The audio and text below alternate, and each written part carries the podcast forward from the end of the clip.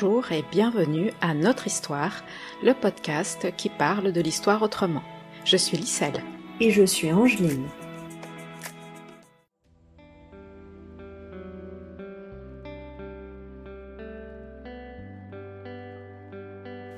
Mai 1967 en Guadeloupe. Un massacre colonial longtemps occulté.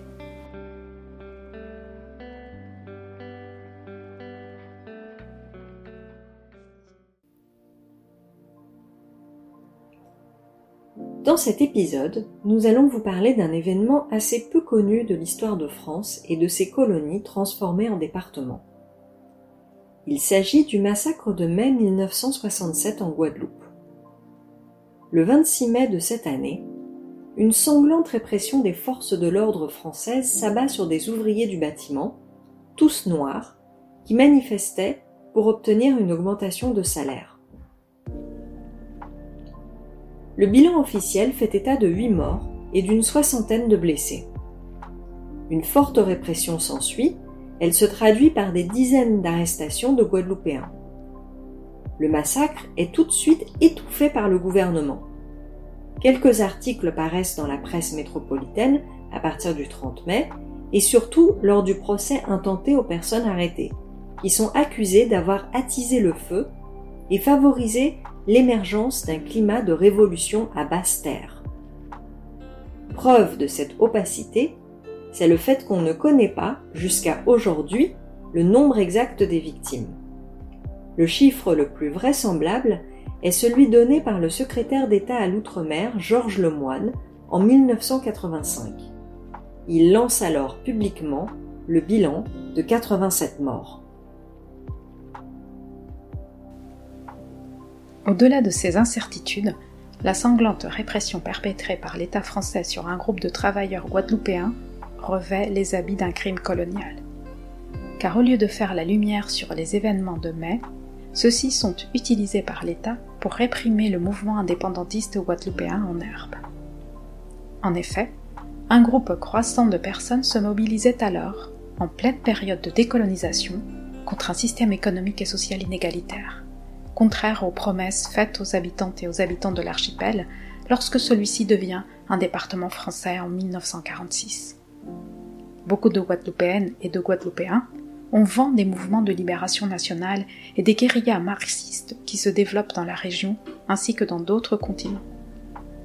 L'exemple de l'Algérie libérée de la tutelle française quelques années auparavant est dans tous les esprits, alors que les mouvements de décolonisation se poursuivent dans toute l'Afrique.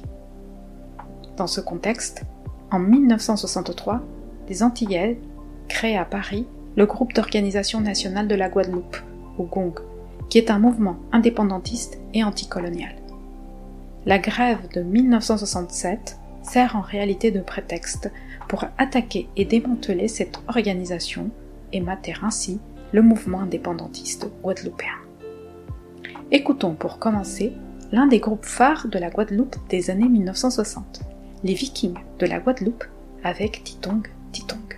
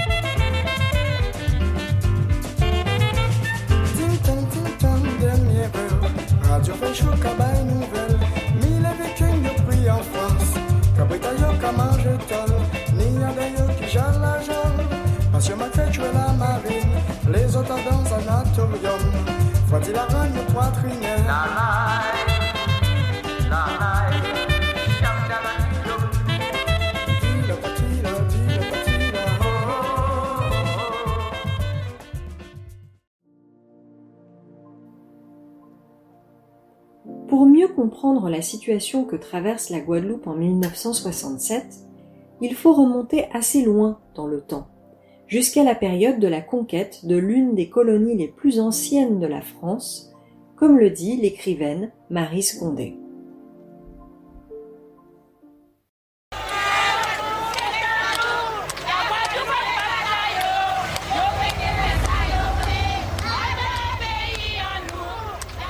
Tous les problèmes de la Guadeloupe, ce qu'on appelle maintenant vie chère, ce qu'on appelle taxes euh, abusives, je crois que tout ça peut être l'origine de tous ces mots peut remonter, peut être tracé euh, et remonter jusqu'au XVIe siècle à peu près.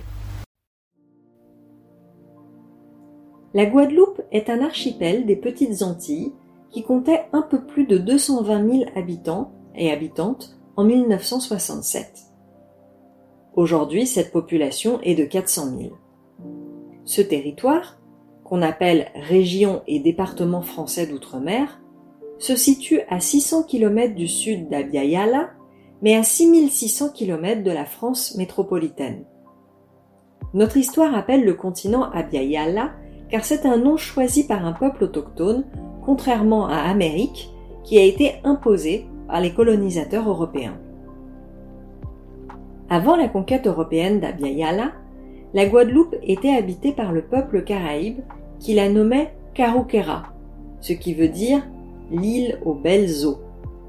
Lorsque le conquérant Christophe Colomb y débarque pour le compte de la reine d'Espagne en 1493, il change son nom et l'appelle Guadeloupe, du nom du monastère royal Santa Maria de Guadalupe en Espagne. Cependant, les Espagnols lui accordent peu d'importance car elle ne possède aucune mine d'or. La Guadeloupe leur sert donc de point de ravitaillement. Les Français débarquent en Guadeloupe en 1635. Ils vont progressivement accroître leur domination sur l'île en imposant un traité dit de paix avec les Caraïbes, en important des esclaves par centaines à partir de 1641 et en fondant la ville de Basse-Terre en 1643. Dès la fin du XVIIe siècle, le sucre devient la principale production de l'île, où la terre cultivée rapporte cinq fois plus qu'en Europe. Au début du XVIIIe siècle, les Antilles françaises produisent autant de sucre que les îles anglaises.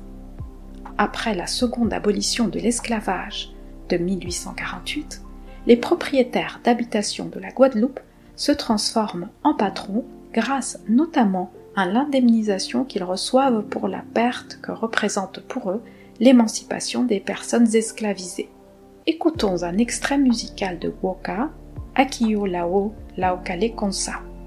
Le woka est un genre musical guadeloupéen né durant la période esclavagiste et joué principalement avec des tambours appelés ka.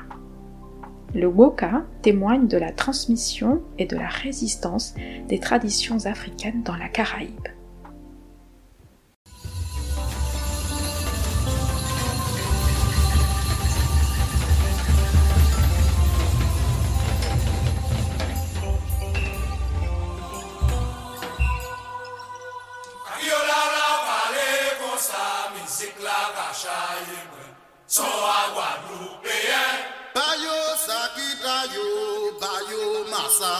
by you.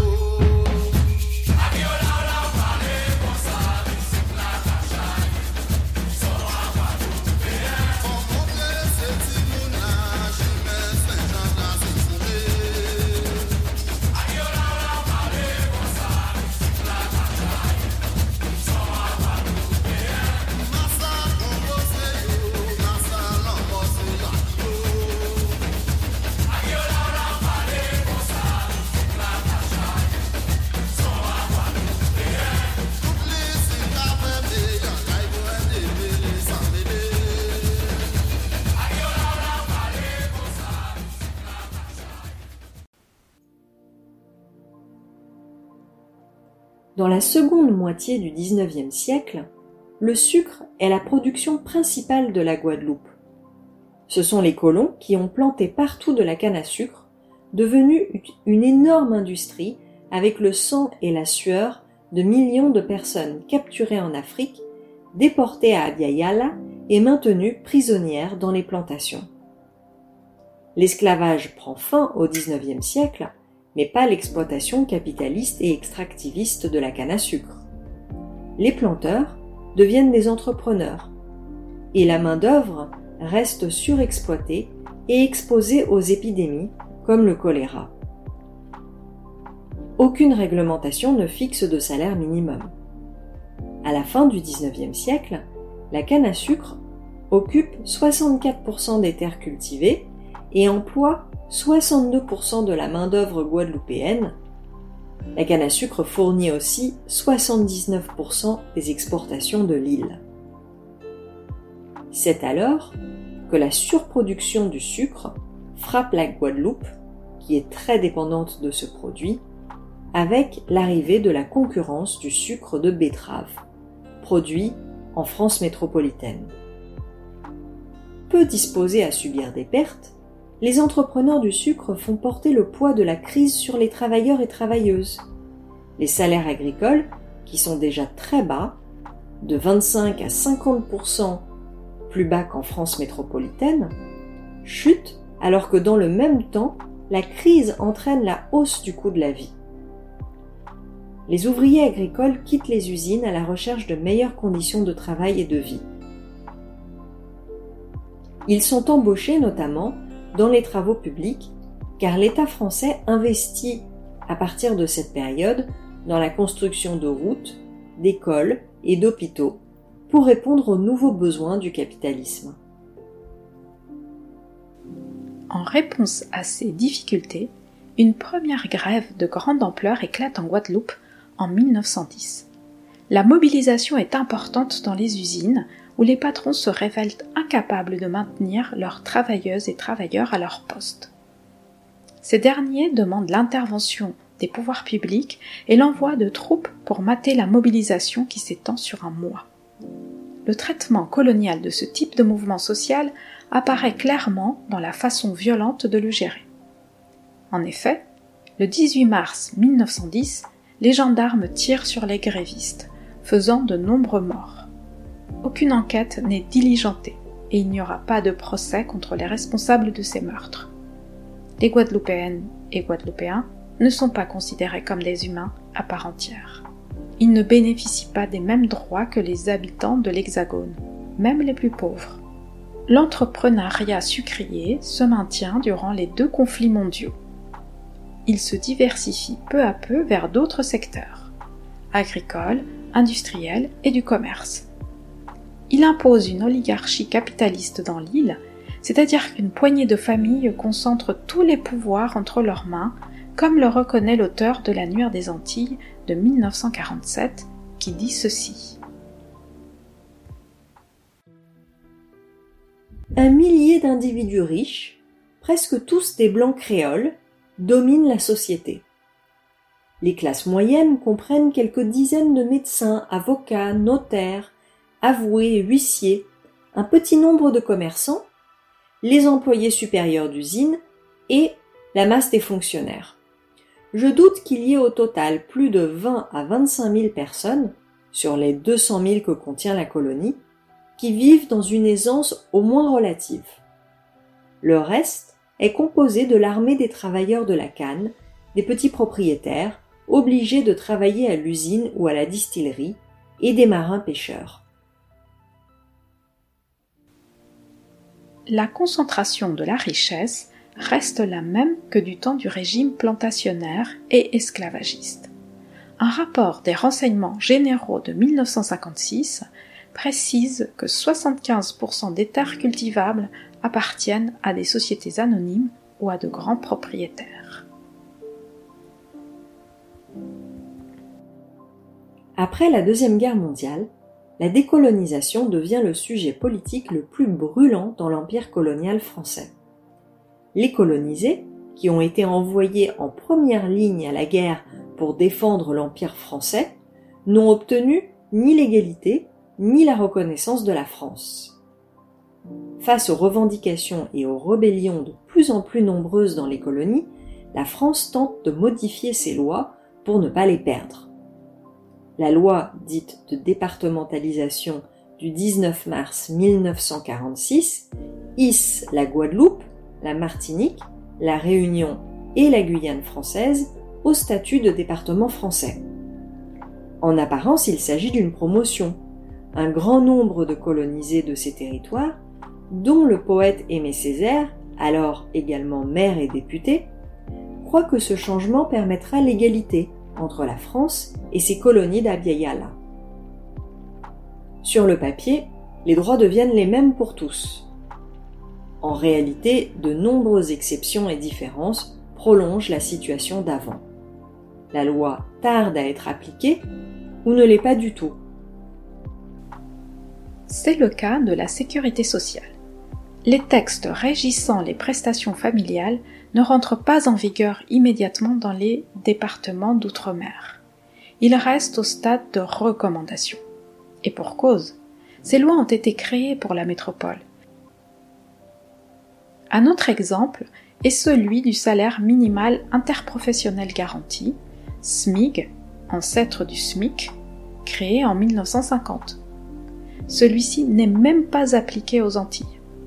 Un rapport de 1958 signale que les salaires sont inférieurs de 17% à ceux de la France métropolitaine, alors que le coût de la vie y est 65% supérieur à celui de Paris. Cependant, la départementalisation favorise la création d'un secteur public qui représente aujourd'hui 40% des emplois, composé de fonctionnaires métropolitains, blancs pour la plupart. Le préfet, qui est toujours un métropolitain, concentre le pouvoir politique depuis la création du département. Il est le représentant de l'État français et de ce fait, il dirige les forces de police du département. D'autre part, sous couvert du manque de diplômes des Antillaises et des Antillais, les emplois échoient aux métropolitains qui forment une caste d'expatriés au salaire encore plus élevé que ceux de leurs homologues vivant en France. Leurs salaires sont doublés, voire triplés, grâce aux primes et autres indemnités censées compenser le sacrifice d'avoir quitté l'Hexagone. Ainsi, le tiers colonial, supplément versé précédemment aux fonctionnaires métropolitains, est transformé en prime de vie.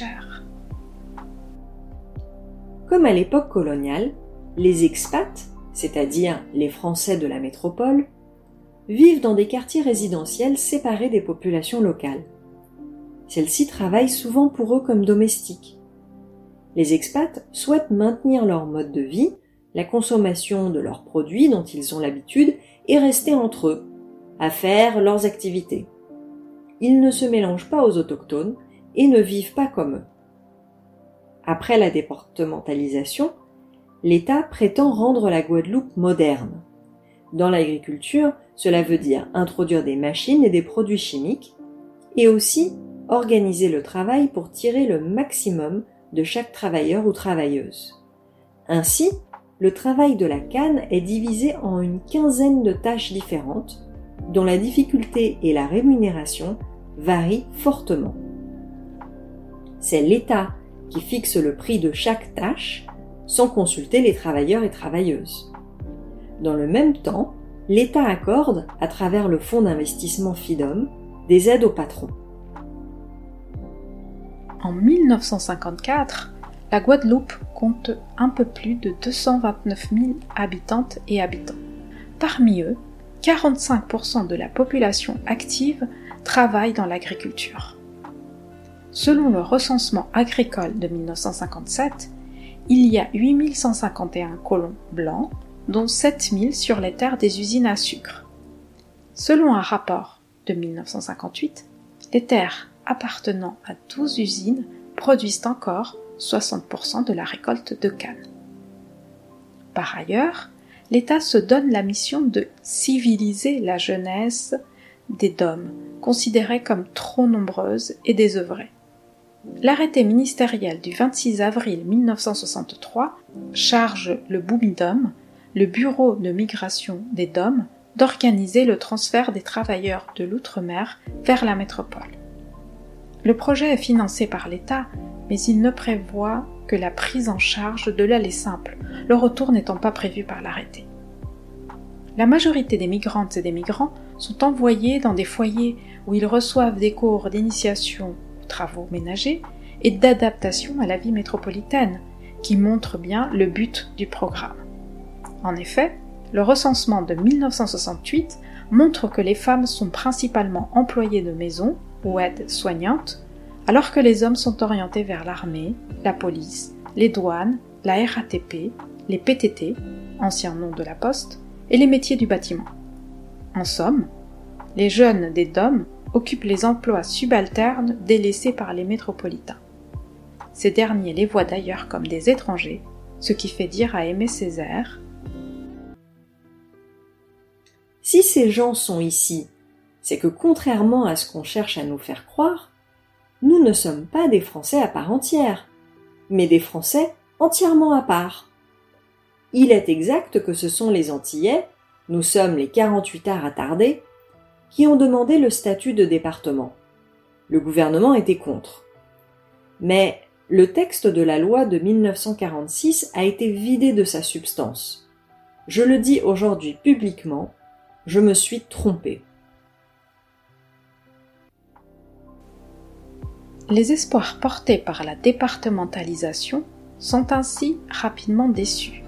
La différence de statut saute aux yeux des travailleuses et des travailleurs guadeloupéens qui n'ont cessé de se battre et de se mobiliser pour de meilleures conditions de travail depuis la grande grève de 1910. Les mouvements sociaux se multiplient ainsi dans les années 1950 et 1960, comme le note Pierre Renette, ancien directeur des services du Conseil général de la Guadeloupe. Donc euh, tout ce contexte-là fait que progressivement, en Guadeloupe se, constituer au bénéfice d'une prise de conscience de plus en plus forte, précisément des inégalités euh, de traitement, des, euh, des, des, brimades, des, euh, des espoirs déçus, de la situation socio-économique très dégradée en Guadeloupe, eh bien voilà, ils se sont constitués au fur et à mesure des syndicats indépendantistes très forts dans le monde du travail, des mouvements nationalistes aussi, hein, importants à caractère politique, et qui ont d'abord affirmé leurs revendications ouvertement, puis d'une autre manière euh, plus tard. C'est dans ce contexte que surviennent les événements de 1967. Tous les témoignages s'accordent à situer les prémices des grèves de mai 1967 autour d'un incident survenu quelques mois auparavant, en mars de la même année. Le 20 mars 1967, Vladimir Snarski, propriétaire d'un grand magasin de chaussures à Basse-Terre, lâche son berger allemand pour chasser Raphaël Balzinck, un coordonnier noir âgé et handicapé, qui installait son modeste étal en face de son magasin. Le propriétaire blanc, par ailleurs responsable local du parti gaulliste, lance à son molosse. Va embrasser le nègre. Le vieil homme se retrouve à terre mordu par le chien. Ce comportement raciste a une valeur symbolique forte. D'un côté, à l'époque esclavagiste, les chiens étaient employés à chasser les esclaves qui fuyaient les plantations. De l'autre, il montre l'animalisation des Noirs, qui sont rabaissés au même niveau, voire en dessous, que le chien du maître. Exaspérés, les témoins de la scène, ainsi que d'autres Guadeloupéens et Guadeloupéennes ayant pris connaissance des faits, se rassemblent devant le magasin, ils le pillent et s'en prennent à la voiture Mercedes de Snarsky. L'émeute se poursuit jusqu'au lendemain. Les autorités n'interviennent pas pour arrêter le responsable, mais au contraire pour le protéger, lui et les autres métropolitains, ainsi que les béquets, comme on surnomme les descendants de colons en Guadeloupe. Ainsi, les gendarmes tentent de dissoudre le mouvement en jetant des grenades sur la foule. Des gardes mobiles du Pas-de-Calais sont dépêchés en renfort à la demande du préfet, qui organise une opération de ratissage l'après-midi dans le centre-ville et les quartiers populaires de Basse-Terre. Cela choque fortement la population, comme se rappelle Raymond Nazaire. C'était une période un peu un peu chaude en, Guadeloupe. Il fallait y avoir les, événements de, de, Il y a eu les événements de Bastère. Et la tournure que ça a pris en lâchant un chien sur euh, euh, un Guadeloupéen qui, n'avait rien fait, il n'a rien demandé à quiconque. Venant de quelqu'un de l'extérieur, ça m'a déplu vraiment. Ça m'a. Donc depuis cette période-là, j'étais, j'étais en ébullition avec quelques amis. On en parlait un petit peu partout, mais on se rencontrait, on n'était pas, on ne sommes pas allés dans des réunions politiques, mais on se rencontrait, on en discutait tout le temps. On ne se doutait pas que quelque chose arrivait sur Pointe-à-Pitre, mais on se disait que ça pourrait qu'il y, ait autre chose, parce que à ce moment-là, on a commencé à parler des, des, des, des plus, des, plus, grands. Je crois le gong, les gens du gong commençaient à, ont à sortir, il y a eu des réunions, on a parlé, c'est ça. Le préfet de la Guadeloupe est alors Pierre Bolotte. Né à Neuilly-sur-Seine, Bolotte est un haut fonctionnaire spécialisé dans la gestion des territoires coloniaux. En 1950, il est envoyé en Indochine, puis à Pointe-à-Pitre, pour ensuite devenir directeur du cabinet du préfet d'Alger et secrétaire général à la préfecture de Saint-Denis de la Réunion. Plus tard, en 1969, il sera le premier préfet du département de la Seine-Saint-Denis nouvellement créé. Là, il y formera et expérimentera la première brigade anticriminalité, connue sous le nom de BAC. Mais en mars 1967, le préfet Bolot, au lieu d'arrêter le commerçant raciste, organise son évasion. Il lui fournit son propre avion de fonction pour que Snarsky et sa famille s'envolent pour Porto Rico, où le commerçant possède une usine de chaussures. En guise de remerciement, celui-ci intentera par la suite un procès à la ville de Basse-Terre et à l'État. Le préfet Bolotte, bien que condamnant l'acte raciste, s'empresse d'accuser les communistes et principalement le Gong, qui est, comme on l'a dit précédemment, un mouvement indépendantiste guadeloupéen, d'être à l'origine du développement de l'affaire. L'incident, qui fait une cinquantaine de personnes blessées, laisse des traces dans les mémoires et une situation sociale tendue dans l'île. Celle-ci explose à Pointe-à-Pitre le 26 mai 1967. Ce jour-là, les ouvriers du bâtiment sont en grève pour demander une augmentation de salaire. Dès le matin du 26 mai, des incidents violents se produisent devant un chantier entre des grévistes et les forces de l'ordre. Ces dernières tirent sur les ouvriers en faisant plusieurs blessés des négociations entre les représentants syndicaux et patronaux s'engagent dans les locaux de la Chambre du commerce de Pointe-à-Pitre. Une foule nombreuse de grévistes, estimée entre 1000 et 2000 personnes, attend devant la Chambre de commerce l'issue des négociations. Les patrons tiennent tête face aux syndicats et les pourparlers n'aboutissent pas. Les grévistes expriment alors leur mécontentement en protestant et en lançant quelques projectiles sur les forces de l'ordre. Un CRS est atteint à l'œil. En réponse, la répression sera brutale. Les CRS tirent à bout portant. Georges Taré, sage-femme et responsable du PCG, se souvient.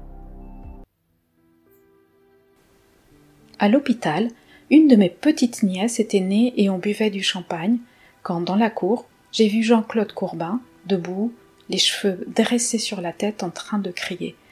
On est en train de tuer le peuple guadeloupéen. À l'aide.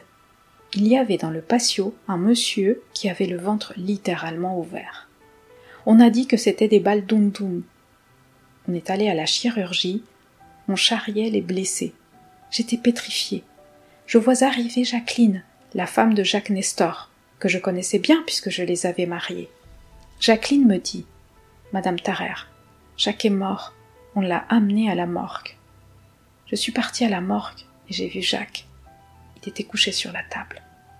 Il est mort sur le coup. On dit qu'il était visé.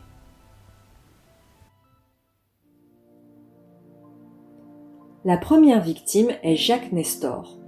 C'est un pêcheur de 26 ans, métis de père guadeloupéen et d'une mère alsacienne. Il est membre du Gong et de ce fait activement surveillé par la police. Cette organisation est présentée par les autorités comme la seule responsable des émeutes. De fait, dès son arrivée en Guadeloupe en 1965, le préfet Bolot avait fait constituer des dossiers sur les membres du Gong. Jacques Nestor, est fiché et photographié par les renseignements généraux. Ensuite, lorsque la situation se calme, à partir de la fin du mois, tous les efforts de la police se concentrent dans la répression et l'arrestation des membres du Gong. Début juin 1967, le préfet fait déférer devant la Cour de sûreté de l'État à Paris les 14 membres du Gong. Ceux-ci sont transférés dans les prisons de Fresnes et de la Santé. Même le commissionnaire divisaire chargé d'enquêter sur le mouvement ne trouve aucun lien avec l'insurrection des 26 et 27 mai.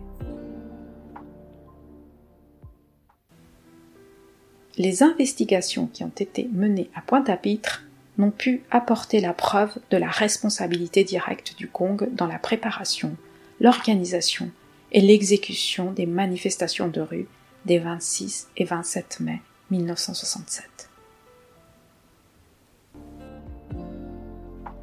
Pourtant, des dizaines de personnes sont inculpées au tribunal de grande instance de Basse-Terre et à Paris. En Guadeloupe, 29 personnes sont traduites devant la justice. Ce sont principalement des jeunes, pour la plupart âgés entre 20 et 30 ans, dont 4 mineurs de moins de 21 ans. Les inculpés sont tous des subalternes, c'est-à-dire des personnes confrontées à de multiples injustices. Elles sont noires, sans travail, ou exerçant des professions peu qualifiées. Ces personnes n'avaient rien à voir avec la manifestation des ouvriers du bâtiment et aucun élément ne permet de penser qu'ils étaient des membres du gong.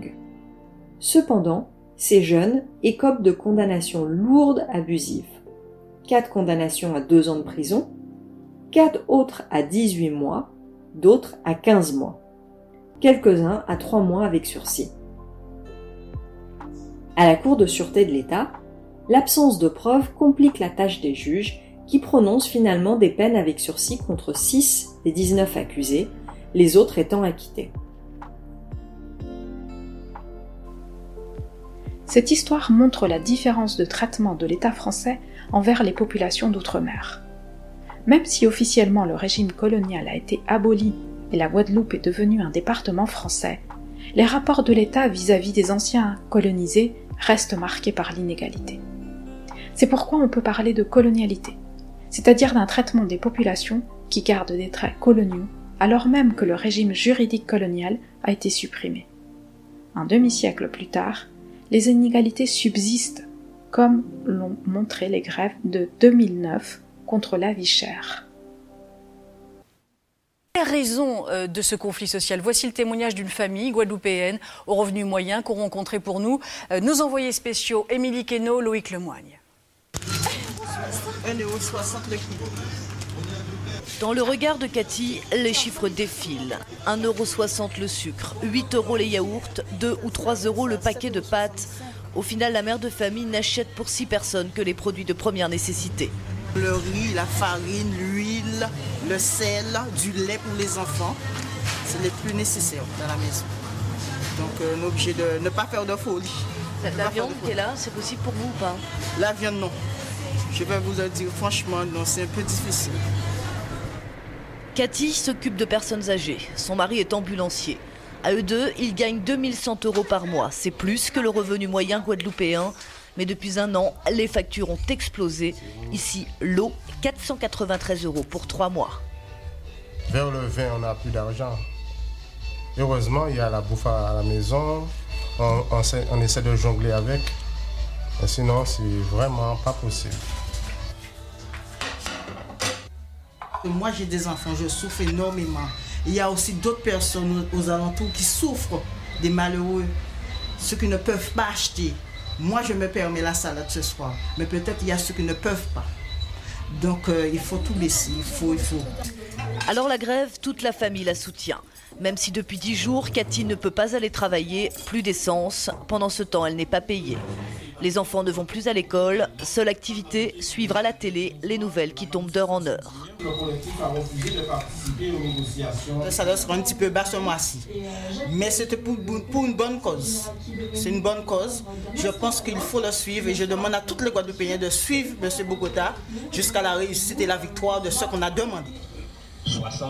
Et Lidomota, le leader du mouvement, en passe de devenir un héros pour beaucoup de Guadeloupéens. Nous vous quittons avec l'hymne La Guadeloupe c'est un nous, écrit par Jackie Richard, un employé et militant syndicaliste, symbole des mobilisations du LKP, lianage contre profitation. C'est là qu'il arrivait pour nous mettre nous debout, oui debout, contre toute profitation. LKP, vous vas-y à nous.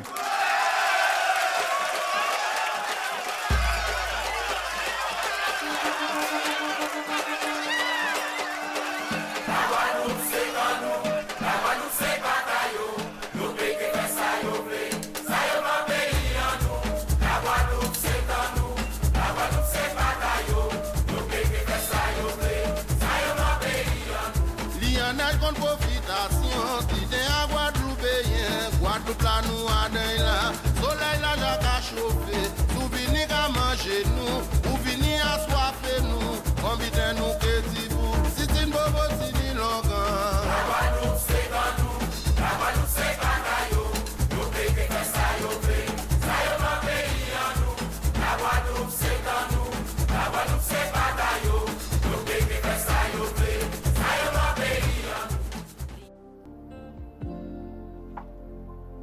Merci à vous, auditrices et auditeurs, pour votre écoute.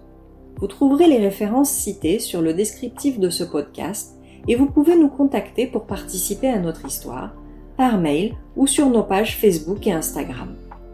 À bientôt!